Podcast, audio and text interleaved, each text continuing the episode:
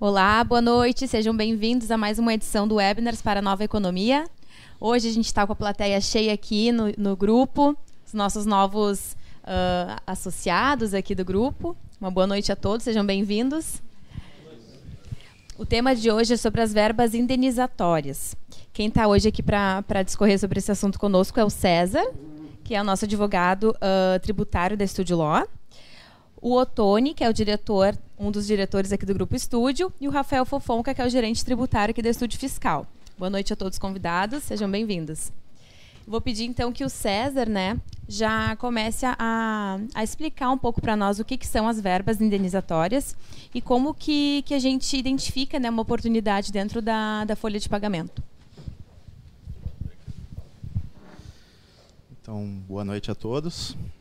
Uh, Gostaria primeiro de dizer que é uma, uma grata satisfação da minha parte estar participando hoje do, do webinar. É minha primeira, meu primeiro webinar. Eu já tinha recebido convites anteriores, não, não, não pôde ser viável, né? Uh, então hoje a gente está aqui para tratar das contribuições previdenciárias, né? Mais especificamente uh, no que tange a sua incidência sobre as verbas de caráter indenizatório.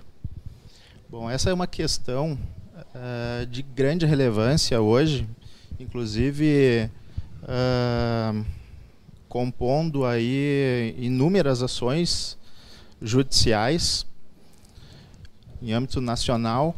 Por quê? Porque se trata de uma matéria de muita relevância para os empresários e que temos aí valores expressivos para serem restituídos, né? O que, que acontece então?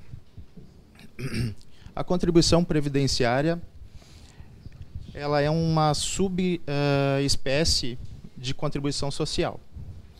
A contribuição previdenciária ela tem a sua matriz constitucional no artigo 195 da Constituição, e tem a sua definição infraconstitucional na Lei 8.212 de 1991, assinada pelo então presidente Fernando Collor. E o que, que acontece? Ela, nessa legislação infraconstitucional ficou definido quais, quais são os sujeitos ativos, qual é a, a base de cálculo, as alíquotas, e lá se definiu que a Seguridade Social financiada né, por todos, pela sociedade, uh, ela é ela tem como base de cálculo a folha de pagamentos, a folha de salários. Por isso que implica em valores elevados para o empresário. Ela é uh, incorre em 20% sobre a folha de salários, um valor bastante expressivo. A sua base de cálculo, portanto, quando se fala em verbas indenizatórias, enfrenta hoje uma grande discussão judicial. Por quê? Porque quando se fala em contribuição previdenciária, tendo como base de cálculo a sua remuneração, as remunerações, entende-se que é aquilo que é considerado salário, que é retribuição pelo trabalho prestado pela pessoa física, né? Ocorre que as verbas indenizatórias, elas não são retribuições pelo salário. Elas são indenizações, a própria palavra já diz. Por exemplo, o terço constitucional de férias. E aí eu pergunto para a plateia aí, alguém já trabalhou um terço a mais? Ou só recebeu um terço? Não, né? A gente não trabalha um terço a mais. Isso é uma indenização. Ele, ele não tem um caráter salarial. Essa verba, portanto, ela não pode fazer parte da base de cálculo. E aí que surgem as oportunidades para os empresários. Às vezes um empresário, né, doutor Ottoni, olha para o lado e para o seu concorrente e verifica que ele tem o mesmo produto tem o mesmo tamanho, mas ele está muito à frente. Ele não entende por que de tanta competitividade. É. Mas em relação a ele mesmo, né? Isso. Mas aí tem um porém. Aquele que está crescendo, que está expandindo, ele tem uma gestão tributária dentro da empresa dele. Ele procura as alternativas que o mercado está aberto para ele, ou seja, ele fez uma ação judicial para buscar os valores que ele paga indevidamente na base de cálculo da contribuição previdenciária. São fatores importantes, por isso que a gente está trazendo esse tema hoje aqui para o empresário que está nos vendo, para os nossos novos associados, para que uh, ofertem esse produto, né? Porque são valores expressivos. Nós temos visto aí ações uh, acima da casa do, do de, de, milhões, né? Então são, uh, num primeiro momento, acho que eu vou só até aqui para não me alongar muito, né?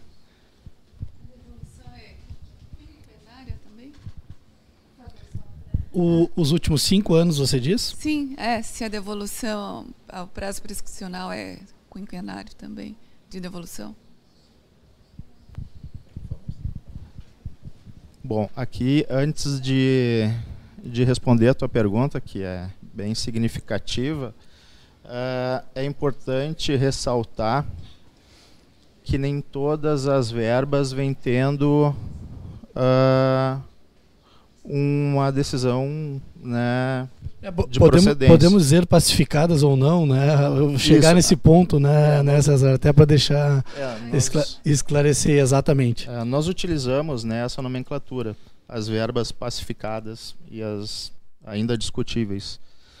Uh, nesse, nesse caso, o terço constitucional de férias já é uma verba que que vem tendo procedência né, na, nas ações judiciais, o aviso prévio, indenizado, os 15 dias que antecedem o auxílio doença. E então, como existem algumas verbas que ainda não têm um posicionamento pacífico nos tribunais, existem entendimentos dos mais variados, nós manejamos, sempre é importante ressaltar que, que vocês devem procurar manejar um mandado de segurança, né? Porque aqui no mandado de segurança o risco ele é calculado. Não não corre o risco de ao final alguma verba você não não foi procedente e você tem ali o, a condenação em sucumbência, né? Vai impactar a empresa de uma forma ruim. Mas, diante do, da interposição do mandado de segurança, o empresário ele não, não corre esse risco de ter que pagar sucumbência ao final.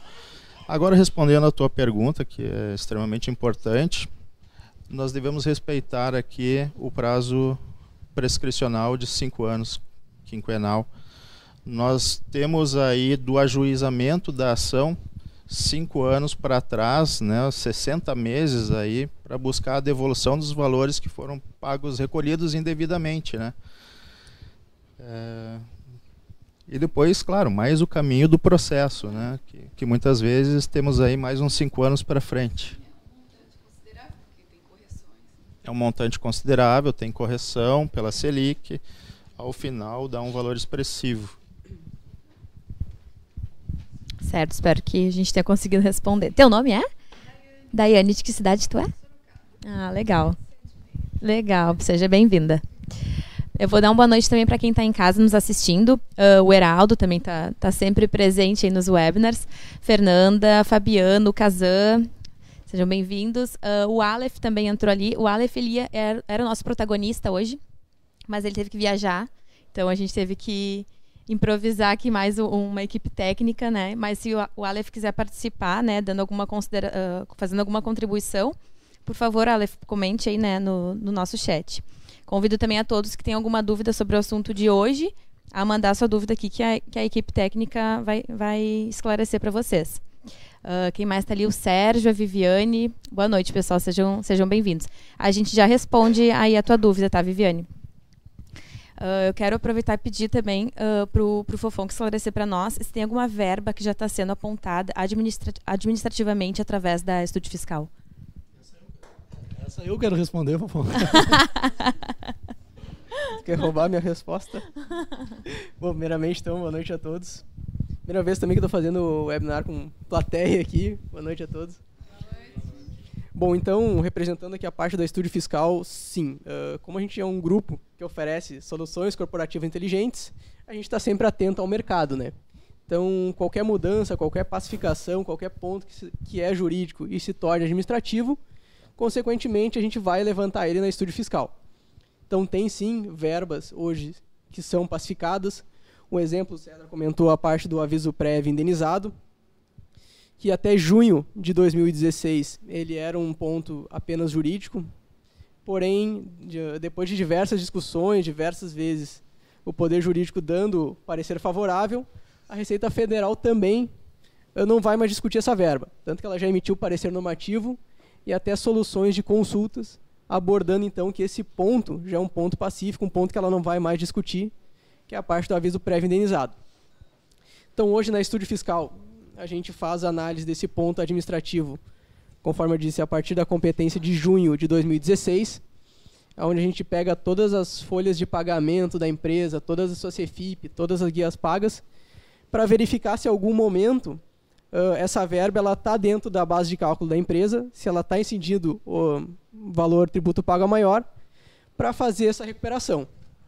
Então a gente quantifica os valores que são valores sobre o patronal recolhido, sobre um RAT ajustado também recolhido. Então, essas verbas elas trazem uma consequência do INSS bastante elevada. Então, quase todos os nossos clientes que a gente quantifica aqui na Estúdio Fiscal apresentam um ponto de verbas a ser recuperado. O ponto ele é um ponto a ser retificado junto na CFIP da empresa. Então, nós temos que ajustar todas as declarações da empresa para poder fazer esse aproveitamento via administrativo, via compensação, ou até mesmo, como é administrativo nessa parte, via restituição. Então, antes da entrega do E-Social, é bem importante a gente destacar que a quantificação desse tributo ele apenas poderia ser compensado com o próprio previdenciário. Porém, a lei mudou um pouquinho a partir da entrega do E-Social. A empresa que ela entregar o E-Social, ela pode compensar o tributo previdenciário com qualquer outro tributo administrado pela Receita Federal. A chamada Compensação cruzada. Né? Isso, compensação cruzada. Então hoje, Fofonga, só para deixar bem, bem esclarecido, em decorrência do e-social, eu posso ter um crédito de INSS e poder compensar com PIS e COFINS, por exemplo? Se o crédito ele foi levantado após a entrega do e-social, eu posso. Se ele for gerado antes da entrega do e-social, não pode. O Tony está ansioso por uma pergunta, então eu tenho uma pergunta para ele. Se, uh, ganhei a ação. Da onde vem essas perguntas? Só ah, eu, meu esconderijo de perguntas. uh, se, eu, uh, se eu ganhei a ação, tá? Como eu me beneficio desses valores arrecadados? Tá. O que, que acontece? Tem basicamente duas formas que daí se pode, se vamos dizer assim, a empresa se beneficiar desses valores. Até aproveitando que a Daiane estava perguntando ali dos últimos cinco anos, Uh, sempre vai ser a partir dos últimos cinco anos ou de quando a empresa existir, né? vai variar o cálculo, uh, da, por exemplo, que a Studio Law faz através de pré-DOT, DOT assim por diante, uh, de empresa para empresa, conforme o recolhimento, né? atualização por Selic, e aí se chega a um determinado valor. Bom, chegou a um determinado valor dos últimos cinco anos, demandamos com a ação, entramos com a ação. Uh, se eu não me engano, não sei os outros tribunais federais, tá? mas para nós aqui, toda, todo o TRF4, ele varia, ele tem o teto, na verdade, máximo de ajuizamento de ação de custas judiciais, se eu não me engano, está em 957 reais, tá? Gira por aí. Então, aquela empresa que vira, de, vira discutir milhões, certo? Ela vai ter este investimento, tá? Então, respondendo a pergunta, como se dá o aproveitamento por parte dessa empresa, ela ganhando a empresa, como é que se faz isso? Ela basicamente tem duas formas. Como a gente aqui, a gente entra através de mandado de segurança, no final ela vai poder fazer compensação, que é o que o mandado de segurança prevê, né, que é o que vai poder fazer. Ou no caso, caso ela não consiga fazer uma compensação, ela vai ter que entrar através de uma nova ação, de uma repetição de indébito e aí sim buscar a restituição desse valor.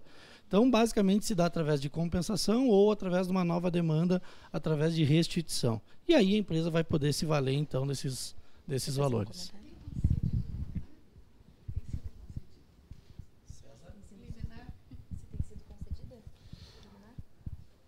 Uh, em alguns casos se verifica a oportunidade de desde já ser concedida, deferida a liminar. Né?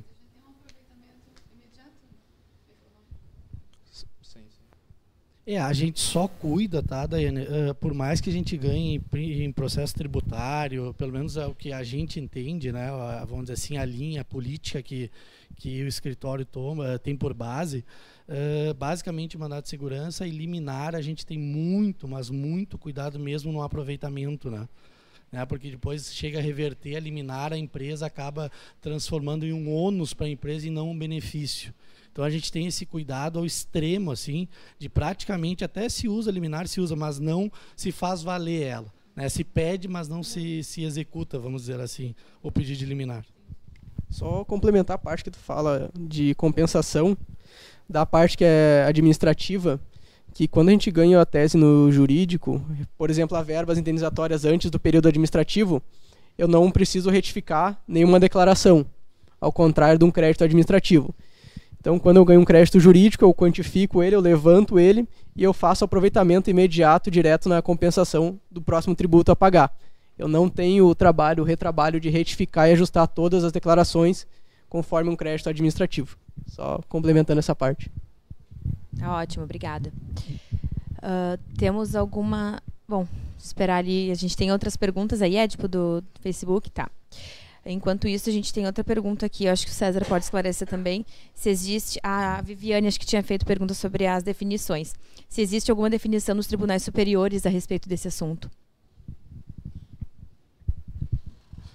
Então, uh, nos tribunais superiores existem algumas definições já, como eu, eu acho que eu até mencionei antes, quanto a determinadas verbas, já tem um entendimento né, favorável ao contribuinte.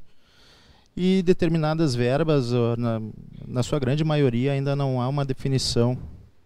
Então, muitas ações estão aguardando a definição de determinados temas que estão no, no STF, enfim, uh, e as demais ações estão sendo sobrestadas, aguardando a definição. Já houve modulação das verbas que foram favoráveis, julgadas favoráveis? Aviso prévio, férias? É, um terço. Né? É, já, já teve julgamento em sede de recurso repetitivo, né? Então, uh, no momento que se tem essa definição em recurso sede de recurso repetitivo, os demais tribunais têm que acolher né, aquele entendimento. A gente recebeu uma pergunta através do Facebook do José Cipriano sobre o CPP do Simples Nacional. Uh, como é que ele fala ali? Não incidência de folha assim, de faturamento CPP. Quem é que pode esclarecer? Só uh, diferenciar que a parte do Simples Nacional, sim, a folha de pagamento referente a todos os encargos, ele, ele é recolhido no DAS da empresa pelo através do CPP.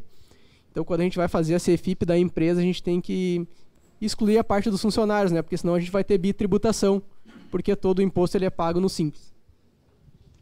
Certo. Então, José Cipriano, se tiver alguma outra dúvida, vai mandando aí para a gente que a gente vai, vai responder. O pessoal aqui da, da nossa plateia tem alguma outra pergunta? Querem esclarecer alguma, alguma dúvida? Não? Certo. Tem mais alguma consideração? Uh, eu vi ali que o José Cipriano ele fala da não incidência de folha sim de faturamento. Daí é uma situação diferente, né? A base de cálculo já é, é no caso, o faturamento. São as exceções daí na legislação, né? Daí é diferente, né? A gente não tem as verbas na base de cálculo, né? A base de cálculo é o, o faturamento. Tá certo. É, vamos voltar ali para o chat. A Viviane, a gente acho que. Ah, ali embaixo. Essa compensação se dá apenas após trânsito em, julga, em julgado? Sim, a compensação ela se dá após o trânsito em julgado, né? Ela tem essa previsão no Código Tributário ali no artigo 170A. Então, após o trânsito em julgado da ação, uh, você tem que desistir de executar judicialmente. É um dos requisitos para iniciar a compensação na Receita Federal, ele te exige isso. Tem uma instrução normativa da Receita que um dos documentos necessários para dar início à compensação daí seria a homologação do pedido de desistência judicial, a certidão do trânsito em julgado, né? Então, Só é complementando é. essa parte do crédito, o aproveitamento jurídico, que a gente já falou em um webinar passado, uh, quando a gente ganha, não estou falando do aviso prévio, mas qualquer outra tese, quando a gente vai fazer o aproveitamento desse valor, a gente tem que entrar com um pedido na Receita que ela vai dar um código de acesso. Após esse código de acesso, é que daí eu vou poder aproveitar o valor do crédito jurídico. Porque quando eu for emitir o meu DECOMP, que é a declaração de compensação, quando eu for fazer ela, eu vou ter que botar diversas informações, dentre elas essa chave de acesso, que a própria Receita me dá, e algumas outras informações, que é o ganho de causa, qual que é o assunto, qual que é o tributo uh, que eu vou compensar. Então eu tenho que ter o ganho da causa de início para poder aproveitar o crédito. Certo. Temos mais. Certo? Tem pergunta? Acho que. Boa noite a todos. Meu nome é André Bueno, sou de São Paulo, capital, e eu queria fazer uma pergunta dentro do tema. É, conheço uma empresa que, por um problema muito forte, teve que mandar embora 50% dos funcionários. Eles tinham 800 funcionários, hoje tem 40. É, houve uma situação muito grave e foi paga todas as verbas indenizatórias de forma correta. Dada a situação da empresa e a necessidade que ele tem de recuperar isso de forma rápida, é possível, caberia uma liminar tendo em vista a situação da empresa e do momento financeiro dela, ou isso não é julgado pelo juiz? Desculpa, qual é o seu nome? André Bueno, de São Paulo. André, assim, ó, só respondendo até um pouquinho, a gente respondeu anteriormente para a Daiane, tá? Uh, é sim possível pedir uma liminar em processo tributário? Sim, é possível. Só que a gente tem que ter muito cuidado quando se trata da matéria tributária, porque essa liminar ela pode cair a qualquer momento. E aquilo que nós estamos daqui a pouquinho buscando como um benefício rápido para a empresa se transforma num ônus. Entende? E aí piora ainda mais a situação do empresário. Então, o que, que a gente aconselha? Que veja então lá de junho de 2016 para cá, essa questão administrativa junto ao estúdio fiscal, por exemplo, que isso sim já tem normativas para que seja aproveitado. Se entre sim com uma ação separada daquelas verbas pacificadas, tá, para que ande mais rápido. Okay. Eu digo pacificadas que têm decisões mais favoráveis nos tribunais superiores, tá? E aquelas que se, são mais discutíveis, se entre num processo separado. Aí eu acho que a empresa está segura e pode se valer podemos dizer assim, rapidamente de qualquer benefício. Tá? Obrigado. Não, por favor. Meu nome é Sadi, de Boa Vista, Roraima. É, é claro que, havendo decisão judicial, abrange é, todas as empresas, mas é, dentro do, do, qual o perfil esperado, de quanto, qual, quantos funcionários vale a pena tomar alguma medida dessa para a gente ter uma noção de, de valor econômico a ser é, prospectado? Quer que eu, quer que eu responda, César? Vou dar uma ajuda. Depois tu complementa, por favor. Certo, certo.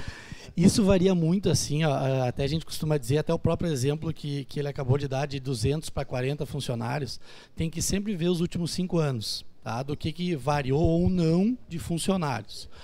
Uh, a gente parte do pressuposto que uma média, tá? uma média, uh, a partir de 90, 100 funcionários passa a valer a pena. Tá? Então, volto a dizer, tu pega os últimos cinco anos, essa média de funcionários, vai corrigir por uma Selic lá que permite, mais o tempo que durar a ação. Quando transitar em julgado um processo, daqui a pouquinho o valor se torna bem interessante. Uh, é claro que a gente pode ver empresas com menos funcionários, sim. Quanto mais, melhor. Isso que eu estou querendo dizer, e variação de funcionário também, também implica. Né? Não, só complementando, às vezes se verifica que na indústria, né, pela questão, né? pela questão da, da, do segmento da indústria ter a necessidade de muita mão de obra, então às vezes ali o, o valor construção civil, o valor é bem interessante. Certo, obrigada pela contribuição, pela pergunta. A gente tem mais uh, umas perguntas ali. A Fernanda Said, ela faz a seguinte pergunta: Quanto tempo, em média, tem levado do ajuizamento da ação até o trânsito em julgado? Acho que. Uh, vamos lá, boa pergunta, é, Fernanda. A gente pode complementar. Interessante. Uh, o que, que eu posso te dizer, Fernanda? O tempo que leva, em média, do ajuizamento até o trânsito, ele vai variar muito de quais as verbas está discutindo. Né? As verbas pacíficas têm andado mais rápido, nós, uh, inclusive aquelas ações em que se já tinha ajuizado uh, o aviso prévio, a Procuradoria já dispensa recurso. Então essa ação está tramitando mais rápida. Aquelas que possuem as verbas unificadas numa mesma ação judicial demoram mais e demoram em torno de aí cinco anos, em média, né? Depende do tribunal. É. Então depende do tribunal É, também. vai, vai depender muito do tribunal, é, é difícil daí. Mensurar. Certo. Ó, tem mais uma pergunta do Roger Nunes, que veio pelo Facebook. O passivo previdenciário pode ser compensado através de precatórios? Passivo previdenciário. Bom, ah, eu não sei se eu entendi bem se ele está falando do. É, Eu também, se puder especificar um pouquinho mais, mas só, só lembrando e aí tratando de precatório, ah, no caso da no caso da de uma, de uma, do mandato de segurança, quando há o trânsito em julgado da demanda, o- e aí a empresa não tem como compensar, ela tem que entrar com uma ação de repetição em débito, aí sim vai virar precatório e aí sim pode buscar os valores de volta. Acredito que seja nesse sentido a pergunta do, do Everaldo. Quer complementar?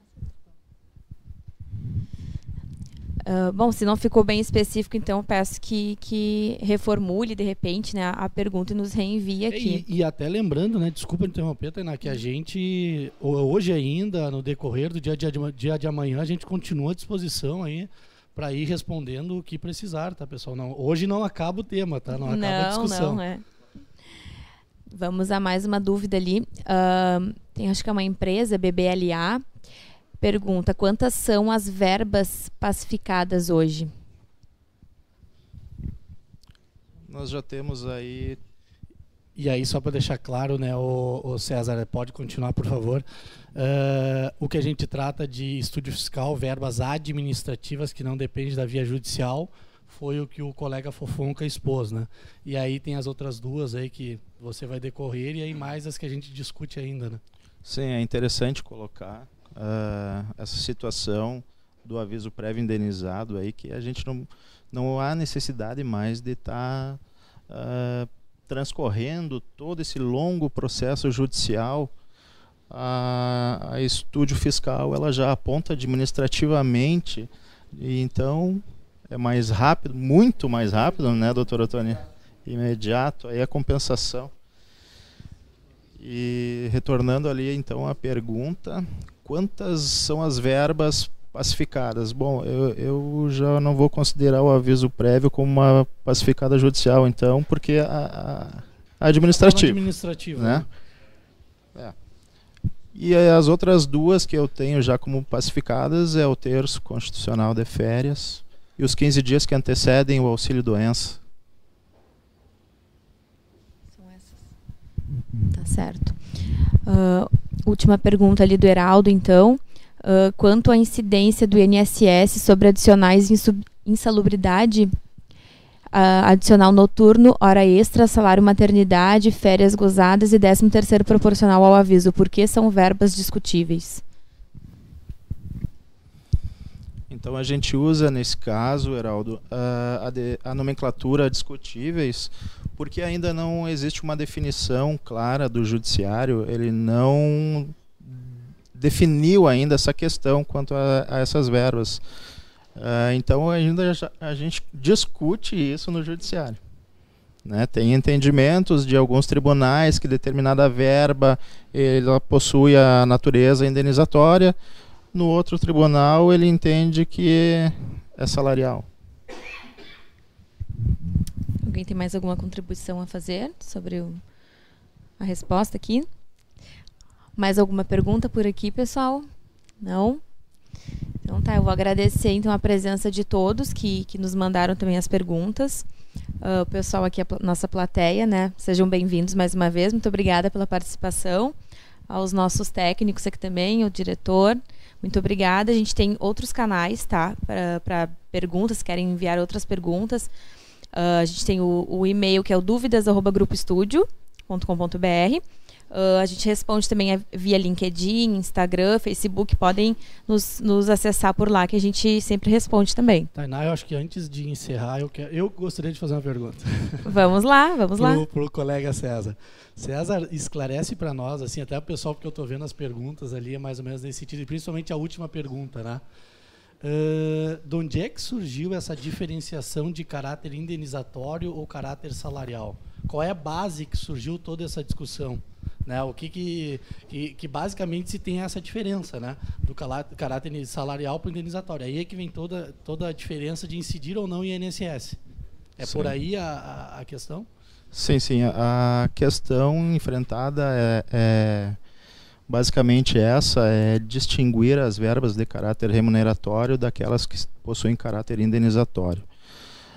Por quê? Porque a base de cálculo da contribuição previdenciária, a legislação infraconstitucional definiu que são aquelas verbas pagas em retribuição ao trabalho prestado.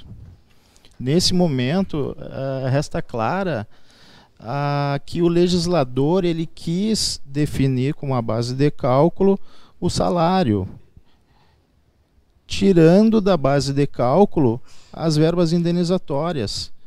Então ali se vislumbrou uma grande possibilidade das empresas que pagaram, recolheram indevidamente e o fisco, por óbvio, ele quer arrecadar maior quantia né, possível e ele englobou, fez uma interpretação extensiva do ordenamento jurídico. Diferente do que na verdade deveria ter feito, que deveria ter uh, abarcado a base de cálculo abarcado apenas aquelas verbas remuneratórias. Seria basicamente essa a questão. Esse é o ponto da ação judicial. Respondido? Respondido. Eu, tinha, eu, quero mais uma, pode ser pro Fofão? ah, essa tu manda por e-mail. a gente está então com o tempo estourando aqui. Muito obrigada, pessoal, pela participação de todos. Uma boa noite e até amanhã.